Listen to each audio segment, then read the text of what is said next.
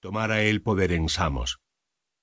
Se dice que Pitágoras y Polícrates tenían una relación amigable, y que éste le dio una carta de recomendación para facilitarle el acceso a Egipto, pues por estos años había estrechos vínculos políticos entre esta nación y Samos.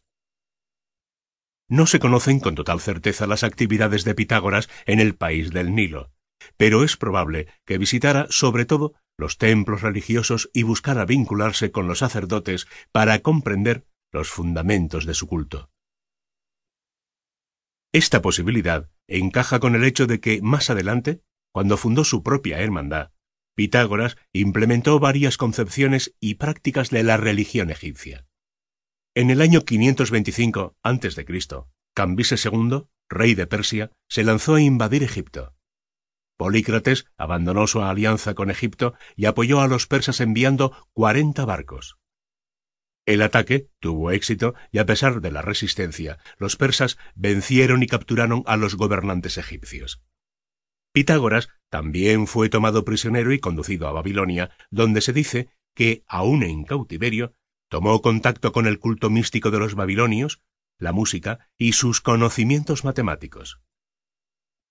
En el 520 a.C., liberado en circunstancias no documentadas, Pitágoras retorna a Samos desde Babilonia. Dos años antes, en 522 a.C., Polícrates había sido asesinado y en el verano del mismo año había muerto Cambises II. Es posible que la muerte de estos dos tiranos haya determinado el regreso de Pitágoras. Muerto Polícrates, Darío, rey de Persia, había tomado el dominio sobre Samos. Poco después de su llegada, Pitágoras hizo un breve viaje a Creta para estudiar el sistema de las leyes vigentes en el lugar. No obstante, hay quienes afirman que, después de dejar Babilonia, Pitágoras marchó a la India y entró en contacto con los sabios de aquella región, entre los cuales fue conocido con el nombre de Yamanacharya, el maestro jonio. La primera escuela de Pitágoras. Tras regresar a su isla natal, Pitágoras fundó una escuela llamada Semicírculo, en las cuales los habitantes de Samos tenían reuniones para hablar de la justicia, el bien y temas políticos. Pitágoras era el centro de esta escuela y los seguidores llegaban a ella atraídos por el prestigio del filósofo, puesto que se le tenía por un hombre sabio, practicante de la justicia y el bien.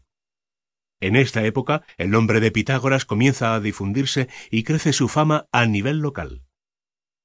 Pese a ello, el filósofo abandonaría su tierra natal una vez más, aproximadamente en el año 518 a.C. La explicación de su partida no está del todo esclarecida, pues hay dos versiones distintas. Una indica que muchos ciudadanos de Samos rechazaban el método simbólico de Pitágoras, el cual tenía sus bases en la religión egipcia. La otra versión señala que Pitágoras, reconocido por su buen juicio, era constantemente requerido a participar en los asuntos públicos de la ciudad y en numerosas comisiones diplomáticas, por lo que habría decidido marcharse para dedicarse exclusivamente a la filosofía y a la religión.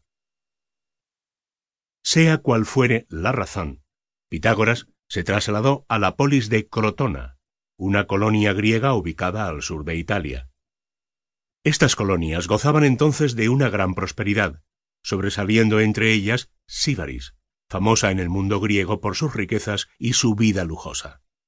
Crotona era su vecina y principal rival.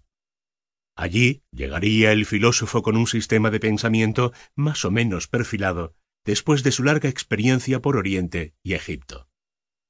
La ciudad le pidió que expusiera sus ideas y, según cuenta la tradición, Pitágoras dirigió por separado cuatro grandes discursos.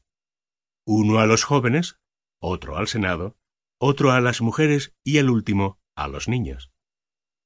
El contenido de estos cuatro discursos, tal como ha sido transmitido por diversos conductos, está lleno de recomendaciones morales de gran sabiduría.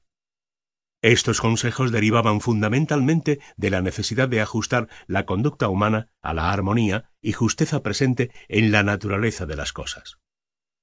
Inclusive, Pitágoras ilustró su discurso con ejemplos y elementos específicos de la mitología de los habitantes de Crotona.